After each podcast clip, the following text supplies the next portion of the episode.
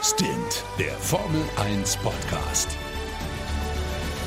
Mit Sebastian Fenske und Florian Wolzke. Ja, moin, meine Lieben, und herzlich willkommen zu Stint, dem schnellsten Formel 1 Podcast Deutschlands, direkt nach dem großen Preis von Ungarn.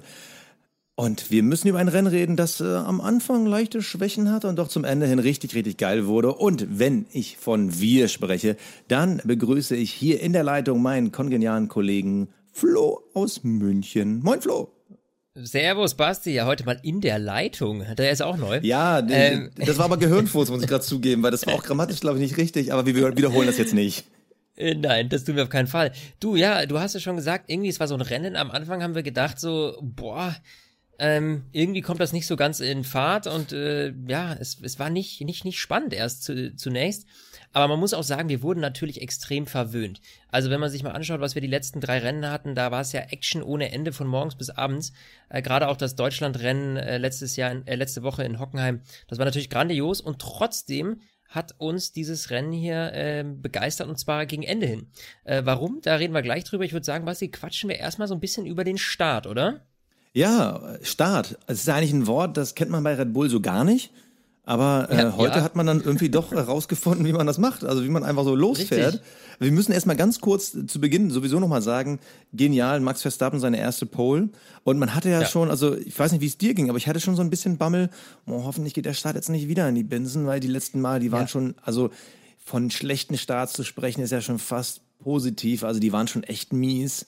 Nö, diesmal nicht. Gebe ich dir recht vor allem, nee, der war super und vor allem hatte ich ein bisschen Bammel, weil auch Bottas ja ähm, schon auch, äh, gerade bei den Starts, eigentlich immer gut performt. Und Bottas war direkt dahinter und dann Lewis, also er hat natürlich zwei Mercedes im Nacken gehabt, äh, was natürlich auch, glaube ich, kein unbedingt angenehmes Gefühl bringt. Aber nichtsdestotrotz, äh, Verstappen ist super weggekommen und dann gab es äh, dahinter erst äh, so richtig Rambazamba. Und zwar hat Bottas direkt am Start gegen Hamilton verloren. Die haben sich dann auch leicht berührt, äh, was natürlich, ja, in dem, dem Moment gerade für Bottas äh, ziemlich äh, schlecht nee, nee. war, weil der ist dann. Hm? Nee, die, die haben sich beide nicht berührt. Das war die erst Leclerc danach. Da bin ich ziemlich sicher, dass die sich leicht berührt haben. Ach so, okay, du meinst aber nicht die, die, die Berührung, die die Nase kaputt gemacht hat. Nein, okay. richtig. Nee, okay. Entschuldigung, dann die, also die haben weiter. Sich berührt, da ging nichts kaputt. Uh, und dann hat äh, Bottas sich aber ähm, mit Leclerc auch nochmal äh, geknutscht quasi. Und da ist dann die Nase kaputt gegangen und Bottas hatte so einen, so einen flatterigen Flügel, ich glaube vorne rechts war es. Äh, und hat dadurch wahnsinnig viel Zeit verloren, wurde dann ein Stück weit nach hinten durchgereicht. Und das verstehe ich jetzt dann zum Beispiel nicht, weil er ist dann auch nicht direkt in die Box gefahren. Man hat ihn erst noch mal zwei, drei Runden, glaube ich, waren es, die er draußen gelassen wurde. Oder in Runde, was war es? In Runde sechs, glaube ich, kam die neue Nase, ne? In Runde sechs kam er rein, ja. Sorry, ja. So, und bis dahin hatte er natürlich wahnsinnig viel verloren.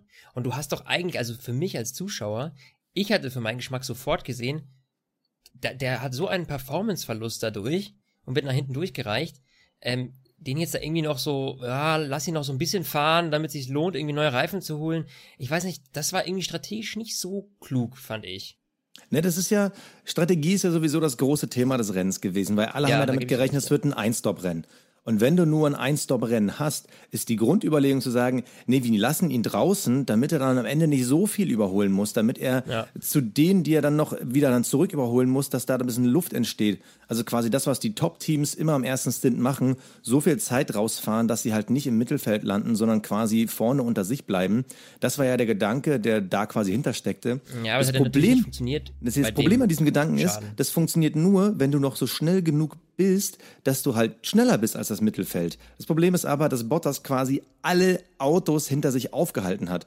Und äh, wenn, wenn die sich nicht auseinanderziehen, ist die Strategie natürlich hinfällig. Und eigentlich ähm, glaube ich, dass der große Fehler von Mercedes da drin bestand, dass man da nicht gesagt hat, okay, das Rennen ist jetzt im Eimer, ähm, wir machen ein Zwei-Stop-Rennen draus.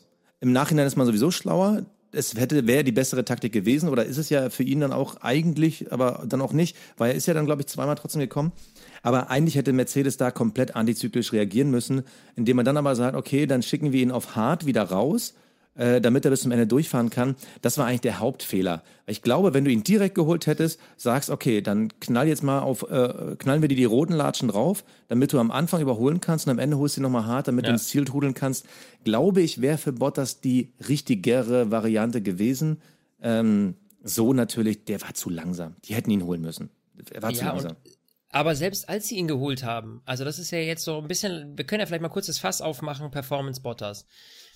Als Bottas äh, dann reingekommen ist, ähm, lief es zwar ganz gut, aber der war nicht, der kam nicht richtig aus dem Pushen. Also ich meine, was wir vor allem gesehen haben, ist ja dann irgendwann die Überrundung von äh, Lewis Hamilton und Max Verstappen äh, gegen Rennende.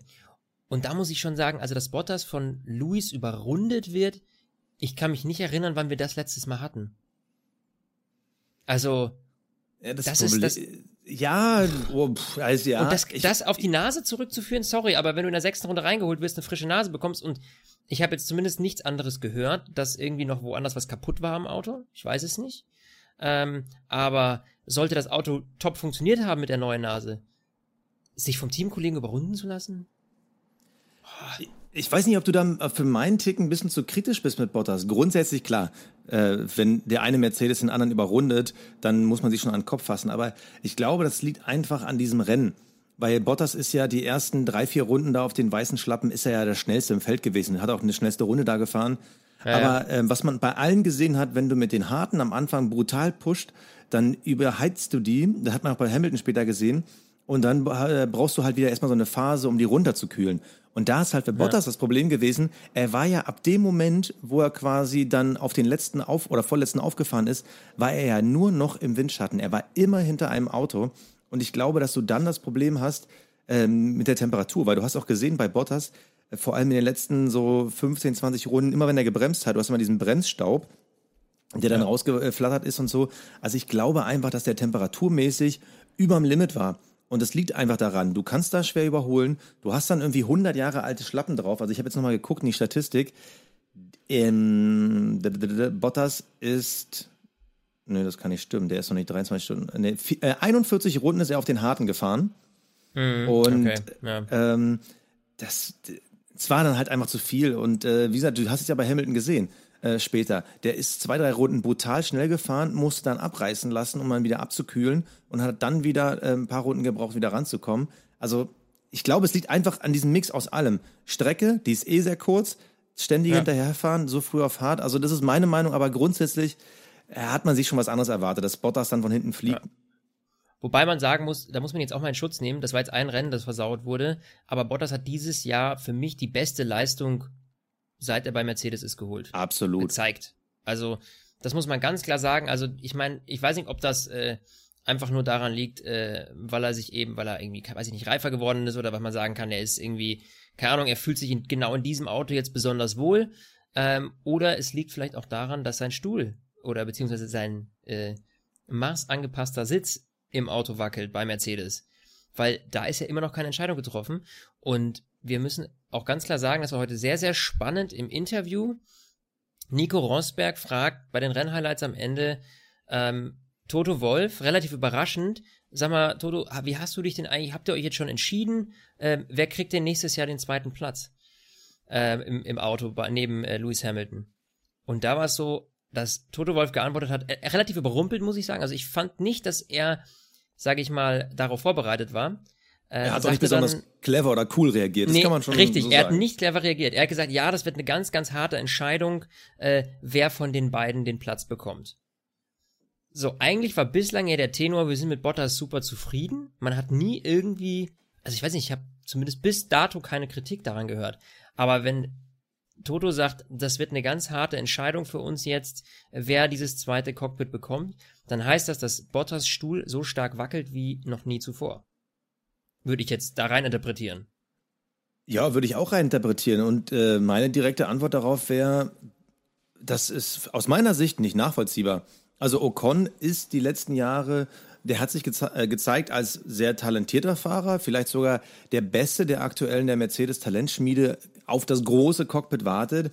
Aber ähm, tut mir leid, aber wenn ich jetzt mal auf seine Statistiken dieses Jahr gucke, er hat zwei Rennen gewonnen, und ist eins, zwei, drei, vier, fünfmal Zweiter geworden. Also, du kannst, da kann man jetzt nicht meckern.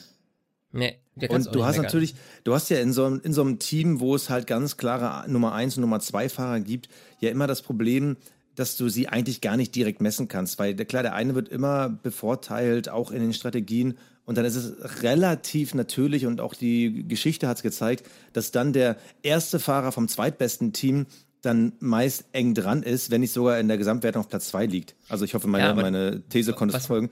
Also, ja. also das ist halt immer so ein bisschen, er ist halt natürlich benachteiligt, da wäre vielleicht sogar noch mehr drin gewesen. Und jetzt von den Reihenzahlen, also bis auf jetzt dieses Rennen, klar, da konnte er aus meiner Sicht nichts für. Leclerc ist ihm da halt einfach über den Flügel gefahren. Ähm, und Deutschland ist er immer unter den Top 3 ins Ziel gekommen.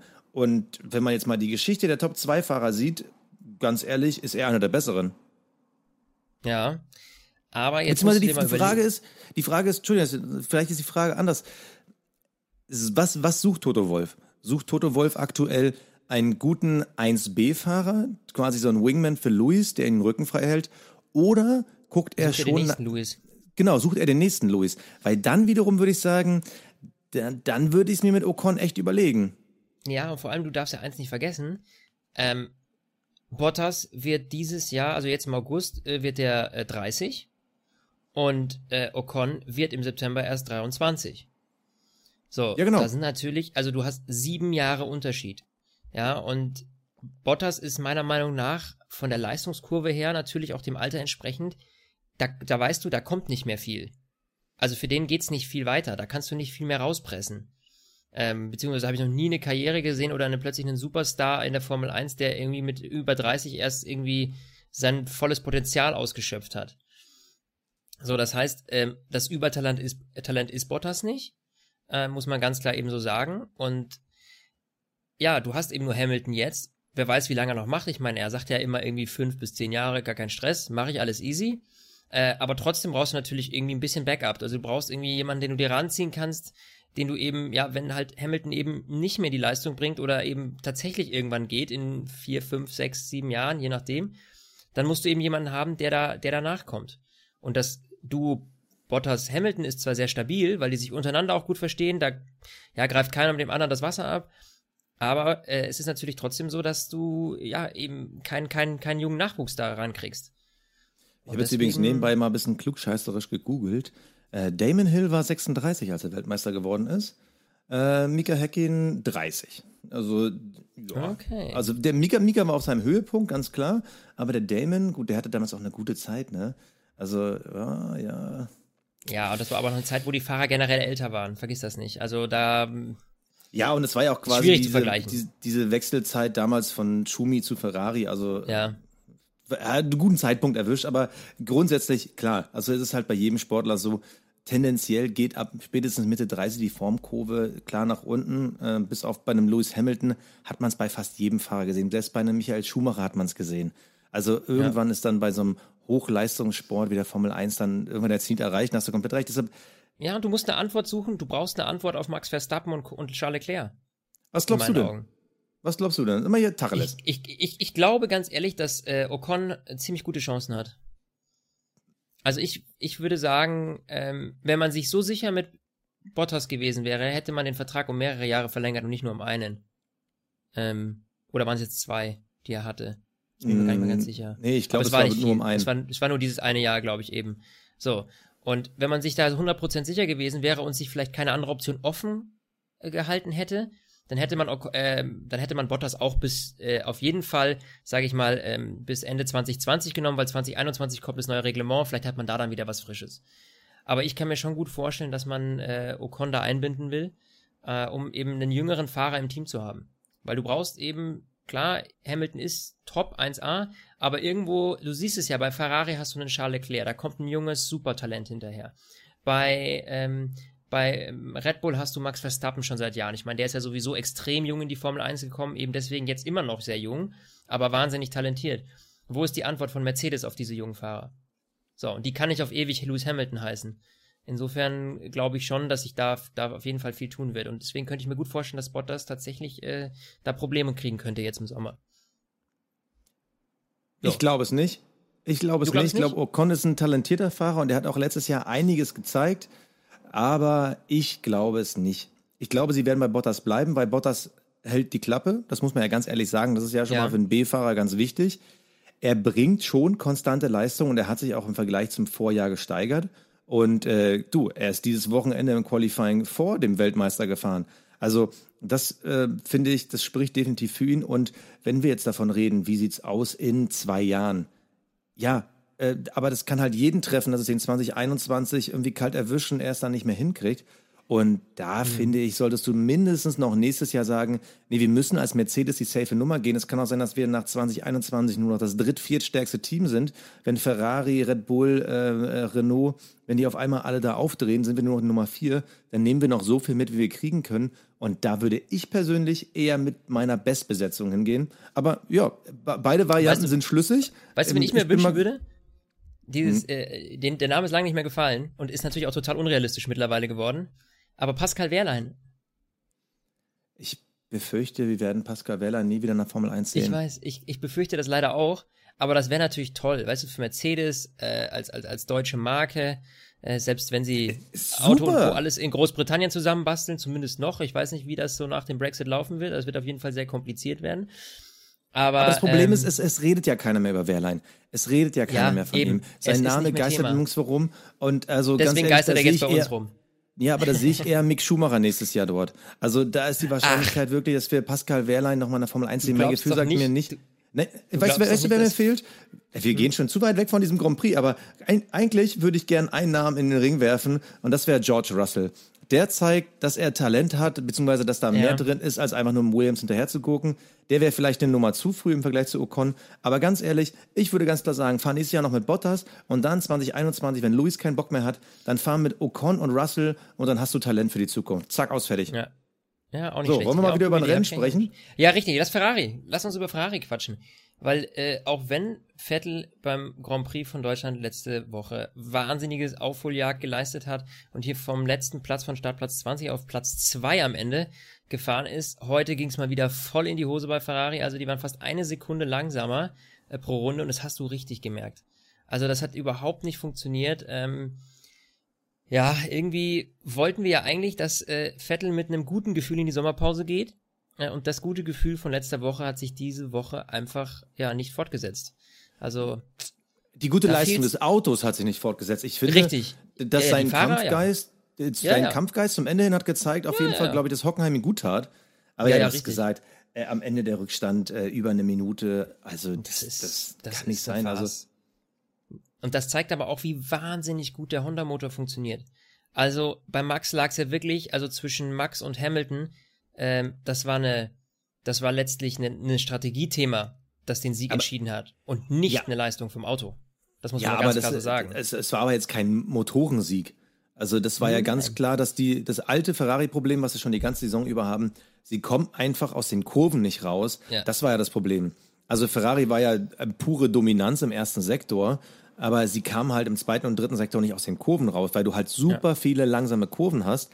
Und mhm. das ist ja das Problem. Und ähm, da finde ich das Interessante, dass wenn man diese Entwicklung vergleicht zwischen Red Bull und Ferrari, dass man ja sagen muss, die Red Bulls, die ja mit dem vermeintlich schlechteren Motor sogar in die Saison gegangen sind, was ja. die rausgeholt haben derzeit. Und Ferrari hast du ja echt das Gefühl, die treten auf der Stelle. Ich glaube, dass Monza und Spa, die kommen ja nach der Sommerpause, die, da werden die Ferraris ganz klar rocken. Ja, ja, Motorenstrecken, da geht's schnell. Äh, Aber danach Sache. ist auch vorbei. Ja, ja. Dann, dann kommt nichts mehr Schnelles. Also ich, Brasilien könnte noch sein, aber äh, da kommt dann nichts mehr. Nee, dann kommt ja. sowas wie Mexi Mexiko, wo Red Bull äh, äh, Favorit Stimmt. ist, würde ich jetzt behaupten. Fall. Auf jeden Fall, ja, bin ich bei dir. Ja, nee, aber äh, also meine persönliche Wahrnehmung war schon, dass Vettel ein bisschen cooler rüberkam und auch die Leistung, die war ja auch sehr konstant. Ähm, wenn auch es im Qualifying einfach nicht gereicht hat, da war wieder dieses fehlende Vertrauen zum Auto. Mhm. Ähm, aber auch so sein, sein Fazit nach dem Rennen, da wirkte er sehr reflektiert. Äh, hast du dieses Interview bei RTL noch gesehen? Ähm, da, wo, er dann gesagt hat, am Ende hat? noch, jetzt freut er sich erstmal auf Champagner und so? Äh, wo er das Eis gelutscht hat? Nee, das habe ich nicht gesehen. Nee, er wurde dann nochmal von, von äh, Kai Ebel interviewt, okay. beziehungsweise auch bei Sky war er da, da hat er die ganze Zeit so ein, so ein Magnum-Eis gelutscht.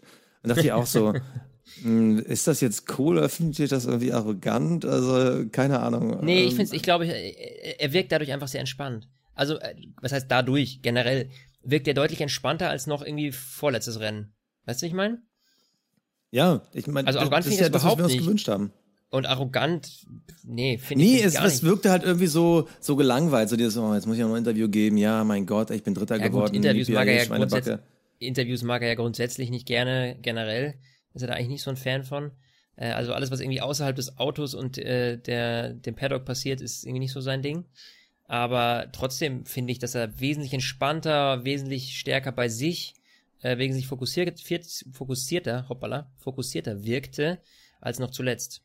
Also das ist eigentlich eine ganz gute, ja, äh, ganz, ganz, ganz, ganz gute Einstellung, mit der er jetzt dann vielleicht in die Sommerpause gehen kann. Nichtsdestotrotz, wie schon gesagt, eben das Auto funktioniert halt nicht so richtig. Ja, jetzt äh, muss man mal abwarten. Also diese Saison sehe ich, äh, ist für mich die über große Überraschung, ist für mich äh, Red Bull. Schade, dass es da eben, wie gesagt, nur Max Verstappen gibt und Pierre Gasly tatsächlich komplett hinten runterfällt. Das ist noch so ein Wackelkandidat. Ich finde darüber, wir könnten diese ganze äh, Silly Season Start und, und, und Fahrerkiste, sollten wir dann mal bei unserer äh, Sommeranalyse aufmachen. Also das heißt, Leute, das ist natürlich heute nicht von uns die letzte Folge, auch wenn äh, die Formel 1 in die Sommerpause geht. Wir quatschen natürlich äh, demnächst nochmal und re ziehen Resümee quasi, was in der ersten Hälfte des Jahres so alles passiert ist. Und was ähm, wir von der zweiten erwarten natürlich, ne? Ja, also, definitiv. Also die Absolut. Pros und Kontras, also Sommerpause, mit uns wird's nicht langweilig. Dim, dim, dim. Dim, dim, dim. so, können wir jetzt mal bitte über den Fight sprechen? Den der Kampf Fight. an der Spitze.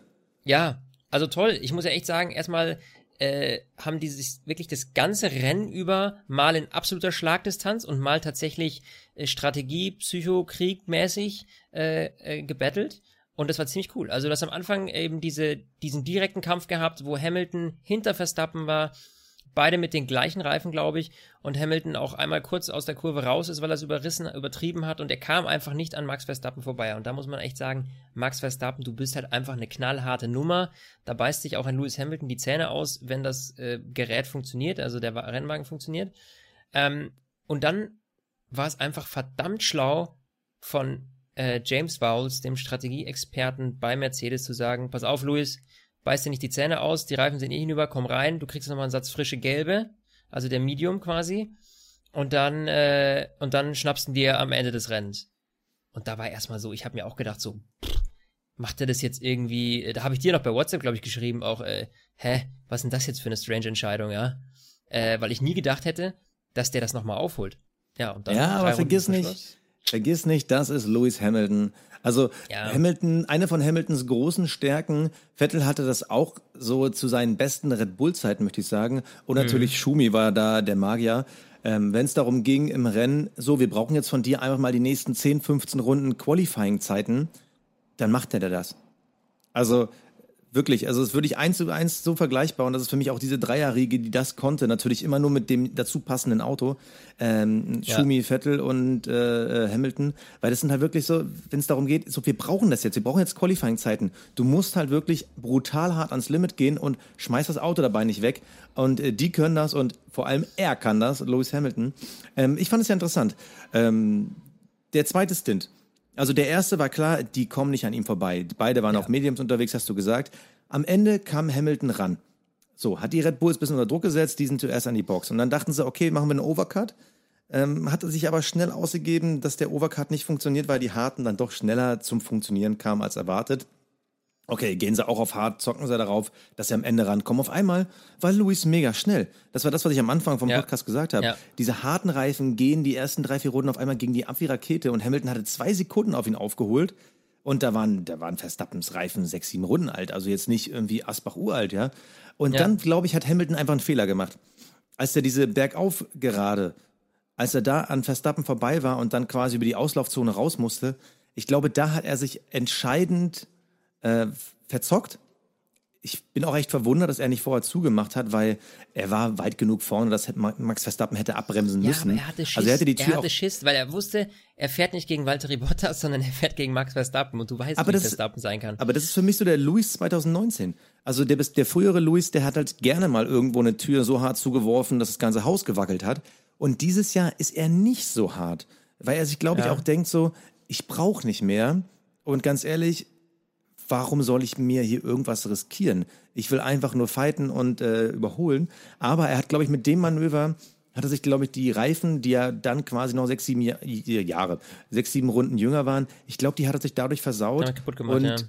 im Endeffekt ja, gut, die Strategie von Vauls, die also. Strategie von Vauls, die war eigentlich richtig oder auch genial, weil auch die Ferraris hatten es ja im Endeffekt mit Vettel. weil man, glaube ich, insgesamt in der Formel 1 zu konservativ ist, weil man halt so viele Sachen bedenkt. Spritverbrauch. Ah Mist, ich muss diesen Motor noch die nächsten vier Rennen fahren.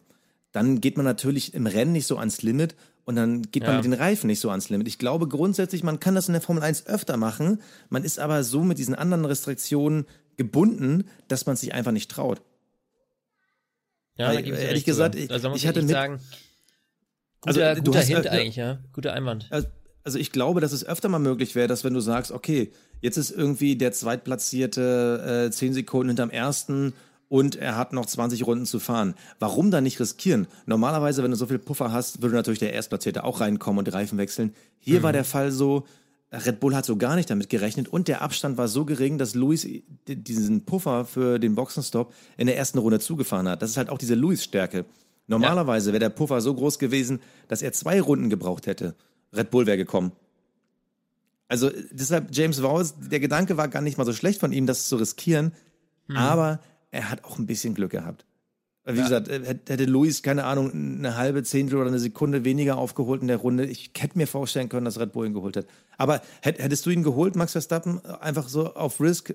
Also ich, ich hätte, du hättest direkt in der Runde danach, hätte es ja funktioniert. Da waren es ja irgendwie noch 20,5, 21 Sekunden. Der Stop hätte halt funktionieren müssen. Aber ich glaube, man war sich bei Red Bull einfach zu sicher, so, pff, ah, die äh, etwas über 20 Sekunden holt der nie wieder rein bis zum Ende des Rennens. Und ich glaube, da hat man Mercedes und Lewis Hamilton ziemlich unterschätzt. Also man wusste ja, das wird knapp, aber ähm, ganz ehrlich, äh, sie hätten sich absichern können, hätten sie ihn direkt reingeholt. Das war, glaube ich, ein bisschen zu. Ja, da haben sie nicht äh, im, also auf die Distanz gedacht am Ende. Ich glaube, das war. Oder es war tatsächlich so, dass man auch ganz ehrlich, man weiß ja nicht, welche Zahlen die vorliegen haben. Ja, die rechnen natürlich auch. So, und für Mercedes war es so, okay, wir kommen so nicht vorbei, wir haben nichts zu verlieren, lass uns zocken, wir holen neue Reifen und gucken mal, was passiert. Und bei Red Bull hat man sich halt dann gedacht, okay, aktuell, also wenn der jetzt halt, keine Ahnung, hier eine Sekunde schneller fährt als da mit dem alten Reifen, dann kommt der vielleicht bis auf die letzte Runde ran oder so und dann schafft das eh nicht mehr. So, dumm nur, dass der Reifen halt besser performt hat als gedacht und die Reifen von Max halt wirklich sehr stark abgebaut haben gegen Rennende. Also, ich glaube, die Überlegungszeit war zu kurz, diese eine halbe Runde oder was, die man irgendwie Zeit hätte, um die Crew darauf vorzubereiten, dass jetzt eben Max auch reinkommt eine Runde später, die war zu kurz, um zu entscheiden, hey komm, das machen wir jetzt. Und da hat man zu lange gewartet, war sich nicht sicher und dann ist das Fenster eh zu gewesen, wie du schon gesagt hast. Weil dann hatte, ähm, hatte Luis 18 äh, Sekunden Rückstand, glaube ich, nur noch in der zweiten Runde und da war das Thema erledigt, weil mit 18 Sekunden äh, hätte, äh, wäre, ähm, na, äh, Verstappen hinter ihm rausgekommen nach dem Boxenstopp. Insofern ja, hat man, hat Mercedes letztlich die Entscheidung den Jungs bei Red Bull abgenommen, weil du ja einfach nicht so viel Zeit zum Überlegen hattest. Man hätte, wenn dann direkt reagieren müssen. Ja. Aber das ist auch dieses Ding, ähm, was ich eben gerade meinte. Man ist es halt nicht mehr so wirklich gewöhnt, äh, gewohnt, ähm, eben das Auto die ganze Zeit am Limit zu bewegen. Da du eben viele, viele Rennen hast, wo du halt irgendwie ab der Hälfte anfängst, so ein bisschen rumzucruisen. Du hast ja dann gar kein ja. Gefühl, äh, was passiert wirklich mit den Reifen. Weil wie oft haben wir das denn bisher gesehen, dass die bis zum Ende pushen? Wir hatten heute ein Rennen, mhm. Mann, das war geil, das war Formel 1. Da wurde halt wirklich bis zum Ende gepusht. Und natürlich geben dann die Reifen irgendwann auf. Wenn du aber jetzt unter normalen Bedingungen gefahren wärst, wenn wir jetzt gesagt hätten, okay, Verstappen wäre halt eher so vom Niveau her zwischen Mercedes und Ferrari gewesen, dann wären Lewis und Bottas, die wären dann mit den harten Reifen aus dem ja. mittleren Stint, die wären da zu Ende gecruised ohne, äh, ohne Probleme und die Reifen wären noch nicht eingebrochen, weil sie gar nicht bis zum Ende belastet gewesen wären. Und äh, da ist ja das, was ich mir irgendwie in Zukunft mehr wünschen würde. Ich meine, wir haben, wir erleben ja schon relativ viel Strategie, aber eben, dass die Leute, dass die Teams sich mehr trauen da einfach mal zu sagen, okay, dann ballern wir jetzt mal alles raus und mal gucken, was passiert, ja. wenn wir jetzt sagen, wir wechseln nochmal. Aber da ist dann eben immer diese Angst, was ja. ist mit dem Spritlimit, was ist, wenn der Motor mir drauf geht? Dann, dann ja, verzocke ich mich und dann kostet es mich nicht nur äh, drei, vier Punkte, sondern auch einen Motor und das ist halt Mist. Und es kam aber in dem Moment, glaube ich, auch für Red Bull überraschend. Eben genau aus den Gründen, die du genannt hast. Man hat nicht erwartet, dass Mercedes das riskiert und sagt, hey komm, wurscht, wir holen den jetzt rein, zack, neue Schlappen drauf und schauen mal, was passiert. Und, ja, das ist halt äh, das Problem. Mercedes ist halt die Truppe, die sowas locker wegstecken kann.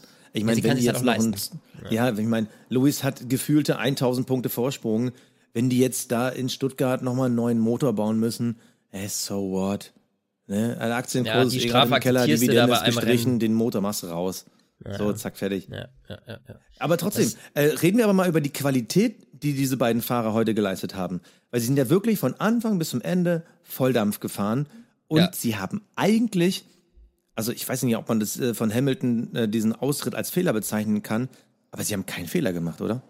Nee. Nee, ich finde auch, dass das von Hamilton kein Fehler war, sondern das war halt einfach Fahren am Limit. Ähm, für mich war das, äh, er hat sich halt einfach, er hat versucht, da eben dran vorbeizugehen. Verstappen hat die Tür eben äh, nicht offen gelassen und dann deswegen ist er raus. Aber das war natürlich eine ganz normale, sag ich mal, eine Rennaktivität.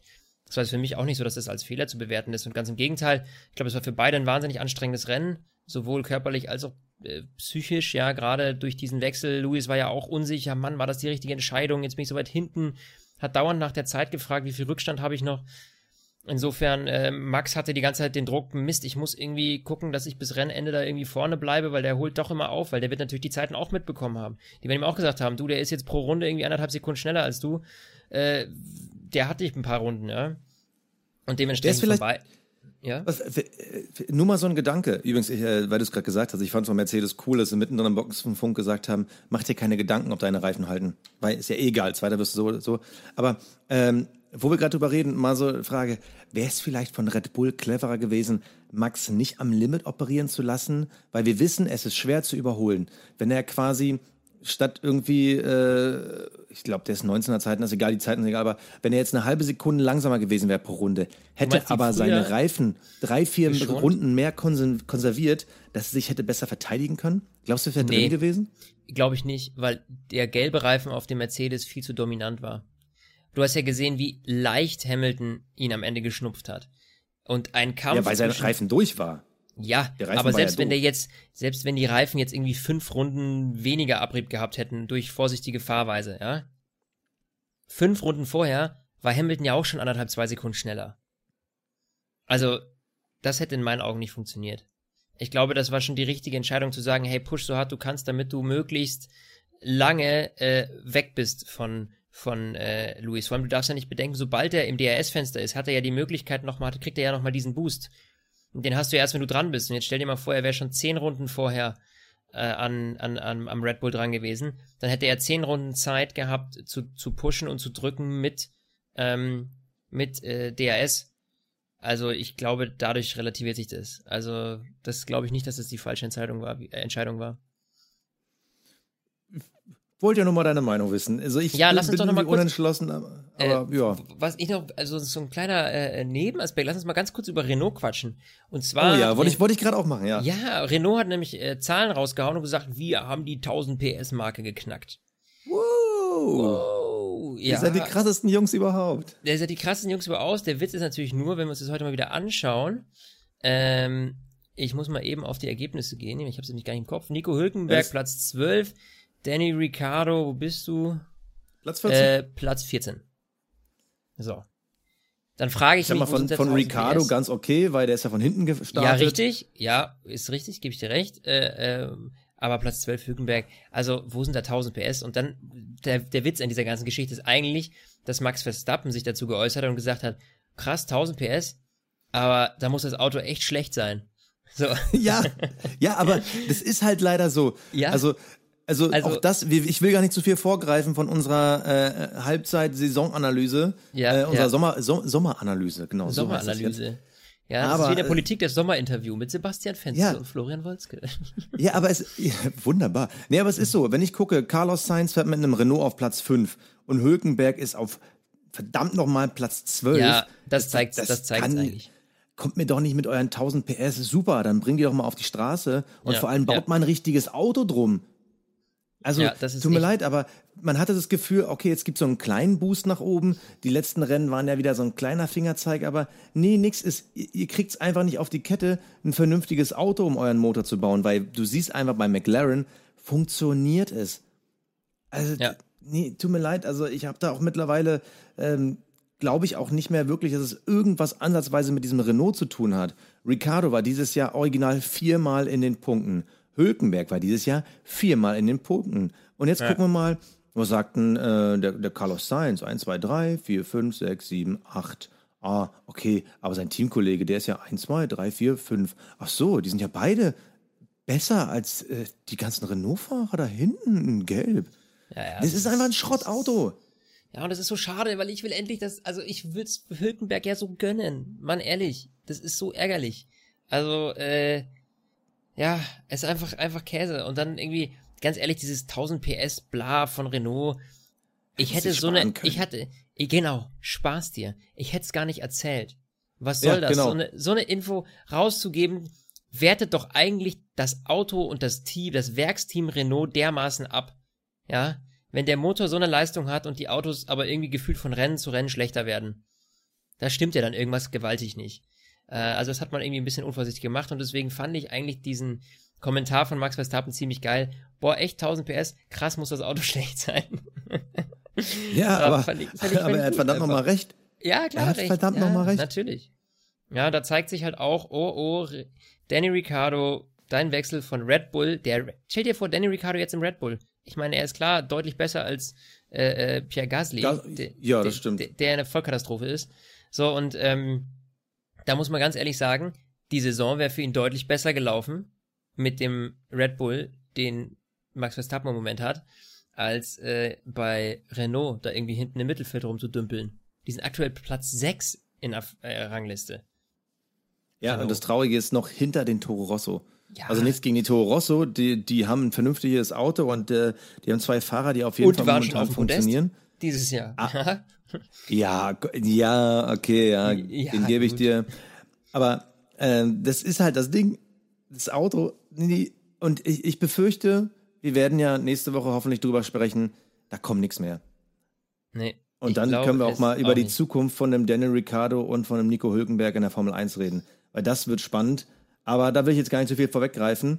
Ähm, ein, eins würde ich gerne noch sagen, so einfach so als kleine Nebengeschichte. Ich habe mir ja vorhin schon mal kurz erwähnt. Also ich wollte es nochmal sagen, George Russell, ja, er ist jetzt nur 16. geworden, aber äh, für mich die beste Leistung bisher überhaupt äh, von dem Rookie und vor allem die Qualifying-Leistung. Ja. Die war ja auch mal gar nicht mal so schlecht. Also äh, auch da auf Platz 16 gefahren, aber war vor beiden Racing Points. Und klar, gut, äh, Daniel Ricciardo, das mit dem Auto, das hat dann nicht ganz funktioniert. Und hat einfach seinen Teamkollegen einfach mal um 1,2 Sekunden deklassiert. Ja, das ist schon krass. Also bisher war ja der Williams immer so eine Sekunde hinter dem ganzen Feld, was ja schon immer traurig ja. aussah. Aber momentan ist nur noch Robert Kubica eine Rund Sekunde hinterm Feld. Und das ist eine Sache, also äh, Kubica, leider gefällt mir das nicht so, aber man muss schon mal sagen, George Russell, das finde ich schon gut, was der Junge zeigt und äh, da lässt sich auf jeden Fall drauf aufbauen. Und ich sag mal so, viel gefehlt nach vorne, mm, mit dem Auge zu drücken, hat er nicht. Nee, gebe ich dir absolut recht. Und jetzt, Basti, kommen wir zum Highlight unserer Show, zu den Awards. Schon wieder so. Der Fahrer des Rennens. Ja, der Fahrer des Rennens, Basti, schwierig, schwierig, schwierig. Äh, ich würde sagen, du legst jetzt heute mal vor hier. Okay, ich leg vor und ja, ja, ich geb's ja zu. Ich geb's ja zu. Ich finde den Typen geil. Ich finde ihn cool. Ja, er ist arrogant. Ja, er hat einen roten Jet. Ja, er macht sich die Haare immer schön. Ja, er Donald trägt Trump? dann irgend so eine, so eine Gangsterkappe unter seinem äh, Basecap. Ja, er hängt mit Models ab. Und ja, er nervt manchmal mit seiner Attitude. Aber er ist auch einfach mal, aus meiner Sicht, der beste Fahrer seiner Generation. Und er hat auch heute wieder gezeigt, wie man einfach mal 60 Runden lang ein Auto brutal am Limit bewegen kann. Lewis Hamilton ist mein Fahrer des Rennens. Ja. Es war einfach eine geile Leistung. Fehlerfrei, ja. wirklich immer so an der Grenze zu operieren. Das ist halt das, was ihn so gut macht. Und deshalb der Award verdient. Ja, äh, da muss ich dir recht geben. Ich habe kurz überlegt, hin und her, Max Verstappen oder äh, Lewis Hamilton, aber die Aufholjagd von ihm, er hatte einfach die zunächst mal schlechteren Karten von P3 gestartet und da muss ich ganz klar sagen, für ihn war es der heißere Ritt auf der Kanonenkugel, deshalb äh, bei mir auch Lewis Hamilton, da sind wir uns heute tatsächlich einig. Der Cockpit Klaus. Na, ja. da bin ich ja mal gespannt. Ja, äh. das ist ja das, ah, ah, es tut mich ja immer noch schwer. Es war ja heute wirklich also ein Rennen. Also also beim Cockpit Klaus muss man ganz klar sagen, normalerweise ist es ja einfach, den zu vergeben, wenn sich einer krass daneben benommen hat. Ja, vor allem aber ist der nie ein Problem eigentlich. Cockpit Klaus zu küren ist echt nie ein Problem, aber heute haben sie alle echt eine ganz gute Leistung hingelegt. Und deswegen. Überlegst du noch? Überlegst du noch? Ja, hau Also mal ich kann raus. ja schon mal sagen, welche Kandidaten ich drin hatte, die ich dann aber abgewählt habe. Ich äh, wollte es erst an den äh, Schlagschrauber vergeben, weil wir hatten ja heute so viele Schlagschrauberprobleme wie gefühlt ja. noch nie in einem Rennen. Ja. Wollte ich erst vergeben, dachte so, nee, lässt du mal sein. Dann habe ich überlegt, irgendwie gebe ich es irgendwem von Ferrari, weil das war ja wirklich so eine so eine Situation, also für mich ein Nullrennen. Ich meine immer noch aufs Podium gefahren, aber so weit weg, das ja. ist ja quasi Ferrari ist ja quasi Best of the Rest gewesen. Und nee, also die habe ich abgewählt. Ich habe da noch jemanden gefunden, der es aus meiner Sicht verdient hat. Aber jetzt kommst du. Ja, schwierig, Basti. Ich habe echt, ich, ich, ich, ich kann mich, ja, ich weiß es einfach nicht. Für mich ist es extrem, extrem schwierig. Ähm, okay, dann. Ja, ich, also ich muss ehrlich sagen, ich, für mich ist echt, nee, ich, ich krieg heute äh, heute keinen Cockpit-Klaus, weil ich finde, es hätte sich keiner so daneben benommen, dass er diesen ähm, Award der Schande verdient hätte. Muss ich ganz klar so sagen. Ja, Award der Schande finde ich jetzt so ein bisschen heftig, aber für mich war es doch relativ klar im Rennen früh absehbar. Für mich geht der Cockpit Klaus an Pierre Gasly. Warum? Ja, gut. Weil er einfach ja, okay. drei Ligen schlechter ist als sein Teamkollege. Ich habe auch während des Rennens angefangen, so ein bisschen zu recherchieren und ähm, bin dann zum Entschluss gekommen, ja, er ist erst ein halbes Jahr da, aber ich glaube, Pierre Gasly ist in der Geschichte der Formel 1-Rennfahrer der schlechteste B-Fahrer seit Rubens Barrichello. Und jetzt die Frage, mhm. was, was, was, kann jetzt der, der, der Rubens dafür? Der arme Rubens, Barrichello. Ja, yeah, yeah, Rubens Barrichello ist fünf Jahre neben Michael Schumacher gefahren. Michael Schumacher hat fünf WM-Titel geholt. Rubens Barrichello in der Zeit sieben oder neun Rennen gewonnen. Ähm, Schumi hat in der Zeit irgendwie, glaube ich, 50, 60 gewonnen. Ähm, Gasly wird kein einziges gewinnen.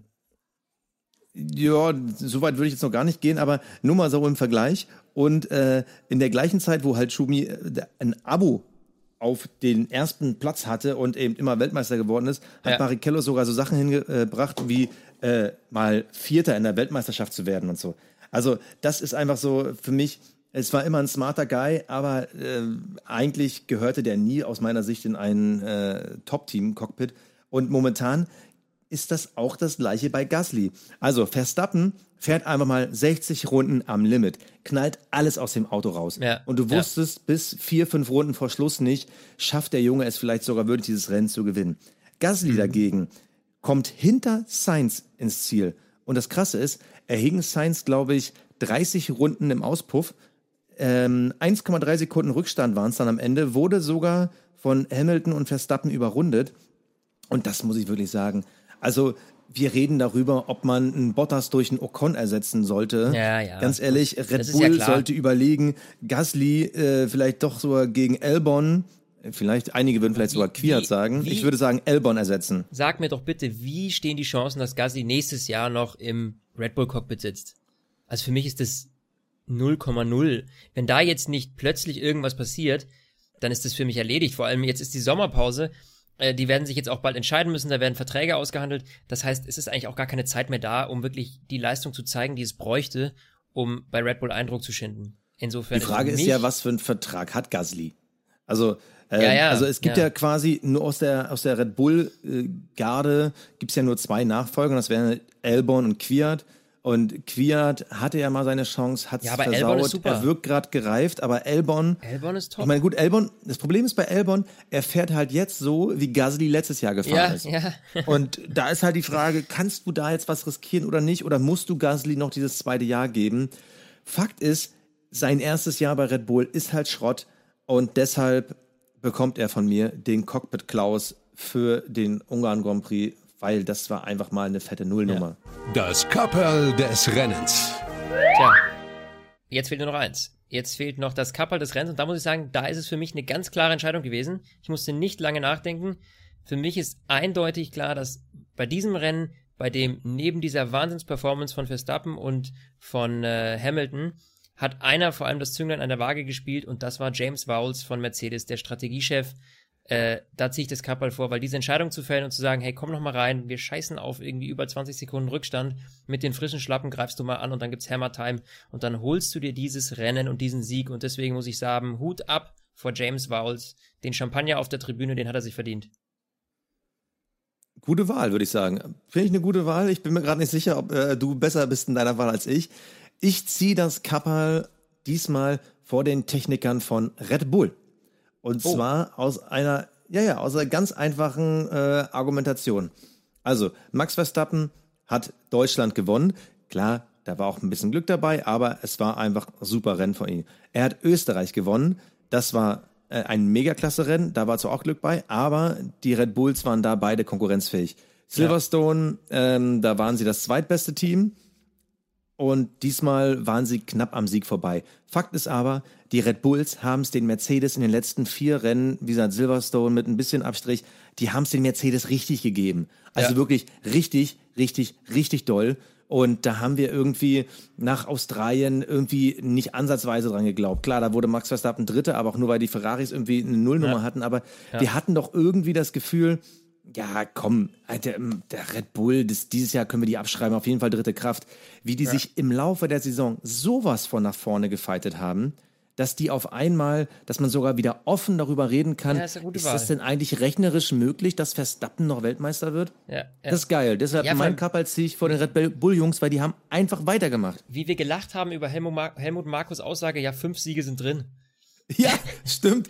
Weißt stimmt. du, wie wir gelacht haben, wie wir Witze gemacht haben? Also, ja, ja, papalapap, hoffentlich schnupfen die Renault die nicht. ja. So, und, und jetzt. Äh, fünf Siege, ich meine, jetzt, äh, ja, why not? Wird eng, ja, aber also du, äh, ich, ich sehe alles andere als unrealistisch. Also Mexiko ist ja eigentlich deren Lieblingsstrecke, das würde ich ja. verbucht sehen. Russland traue ich denen ehrlich gesagt auch zu. Ja, und du musst Spa ja Italien wird nix. Du musst also, nur irgendwie mal ein Chaosrennen haben, du brauchst ein Regenrennen oder irgendwie ja. was und dann sind die da. Also insofern muss ich ganz ehrlich sagen, äh, finde ich nicht unrealistisch, äh, aber dementsprechend finde ich auch eine gute Wahl von dir, muss ich sagen. Hatte ich gar nicht äh, auf dem Schirm, ehrlich gesagt, gar nicht dran gedacht. Ja. Ja, aber wirklich, die Entwicklung ist toll, oder? Ich meine, was hatten wir irgendwie nach fünf Rennen gedacht? So, ach, scheiße, was wird denn das wieder für eine ja. blöde Saison, ey? Lewis Hamilton hier auf Rekordjagd. Und auf einmal hat man wieder Bock und äh, ich, ich würde gerne mal wissen, so, wie viele Formel-1-Fans auf einmal quasi das Ufer gewechselt haben und gesagt haben, ne, wisst ihr was, bis zum Rest der Saison bin ich jetzt Verstappen-Fan. Weil es ist einfach geil. Ja, richtig. Aber wo du jetzt gerade schon von Entwicklung sprichst, ich finde auch eine Entwicklung unglaublich toll. Und zwar die Entwicklung von mir, im äh, Fantasy Game in unserer Liga, äh, denn wir okay. haben mittlerweile über 170 äh, Mitglieder in der Gruppe und äh, ich bin auf Platz 28, ich glaube, ich war letztes Mal noch über 30. Ganz vorne immer noch Moritz MWW-Team, also der Junge, der ist unschlagbar. Es ist der absolute Wahnsinn. Und dann muss ich sagen, was ist denn bei dir los? Jetzt gibt's ja richtig äh, Alarm im Hintergrund, du. Auto aufgeknackt. Ja, ja Basti. Ich wohne hier halt im Ghetto. Du wohnst im Ghetto, ne? Ja, Berlin ist auch ein hartes Pflaster. Ähm, du, und du, Basti, du bist, äh, du hast dich leider noch einen Ticken verschlechtert. Ich glaube, um einen Platz. Du bist auf Platz 69. Und das, obwohl du es endlich geschafft hast, deine Wildcard zu ziehen und dein Team zu, zu ändern. Du hast nämlich jetzt endlich die Haas rausgeschmissen, die dir so viel Drama gebracht haben. Es war ungefähr so wie bei mir die Renault am Anfang. Hatte ich Nico Hülkenberg als Turbodriver. Katastrophe, nur Minuspunkte gesammelt. Du hast heute als Turbodriver Pierre Gasly Du hast ihn heute als Cockpit Klaus nominiert und hast ihn als Turbo Driver? Ja, aber das sind ja zwei Unterschiede. Also das Ding ist, äh, ich wusste genau, dass du, du mich drauf ansprichst. Du Heuchler, Nein, aber du. das Ding ist ja, nein, aber das Ding ist, er liefert ja trotzdem solide. Darum ging's mir. Und äh, ich habe lange überlegt, Science oder Gasly. Und ich werde, ich werde es jetzt offen ankündigen. Ich werde wechseln. Ich glaube, ich gehe doch zu Science zurück.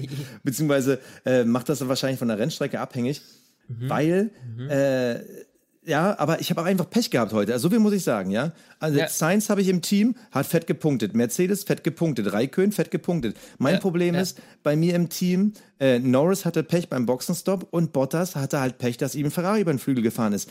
Wären die beiden Sachen nicht passiert, die halt unabhängig vom Fahrer passiert sind, hätte ich aber richtig gepunktet. Ja, Alter, aber weißt ja? du, was die Also, respect hätte, to the game. Hätte, hätte, Fahrradkette, sage ich da nur. Hast du eben nicht. Ähm, so, ich freue mich, weil ich war so abgeschlagen, aber ich war ja mal auf Platz 100 oder sowas, ja. Äh, oder, oder 80, 90, irgendwie so am Anfang. Und du warst auch mal auf Platz 30 so um den Dreh. Und äh, das hat sich tatsächlich extrem gewandelt. Also, ähm, ja, so eine Wildcard äh, zu ziehen, das kann ordentlich was bringen. Äh, auch Tipp an euch, wer jetzt irgendwie noch weiter hinten liegt und sagt, Mensch, ich bin total unzufrieden. Man kann ein oder zweimal in der Saison eine Wildcard ziehen und sein komplettes Team neu umstellen. Also, äh, wer das machen will noch, es lohnt sich, wir haben jetzt erst Halbzeit. Das heißt, äh, da ist noch eine halbe Saison vor uns und ich bin echt gespannt, Basti, ob du da wieder aufholst. Ähm, ja, und Ach, äh, ich, sehe ich gerade, du hast ja wirklich Carlos Sainz als Turbo Driver. Ja gut, du hast Verstappen. Ja, das, das, und der liefert halt im Moment echt verdammt gut, ne? Und ich habe ja, die Mercedes. ja gut, aber du hattest auch Bottas. Ja klar, nee, du hast auch die Mercedes, ganz klar. Äh, doof, wer nicht die Mercedes hat, weil Norris da ist einfach am meisten zu holen. Ach, ja. ja. ja. Ja, so hätte ich Carlos Sainz als Turbo-Driver gehabt, wir hätten wir gar nicht so viele Unterschiede gehabt.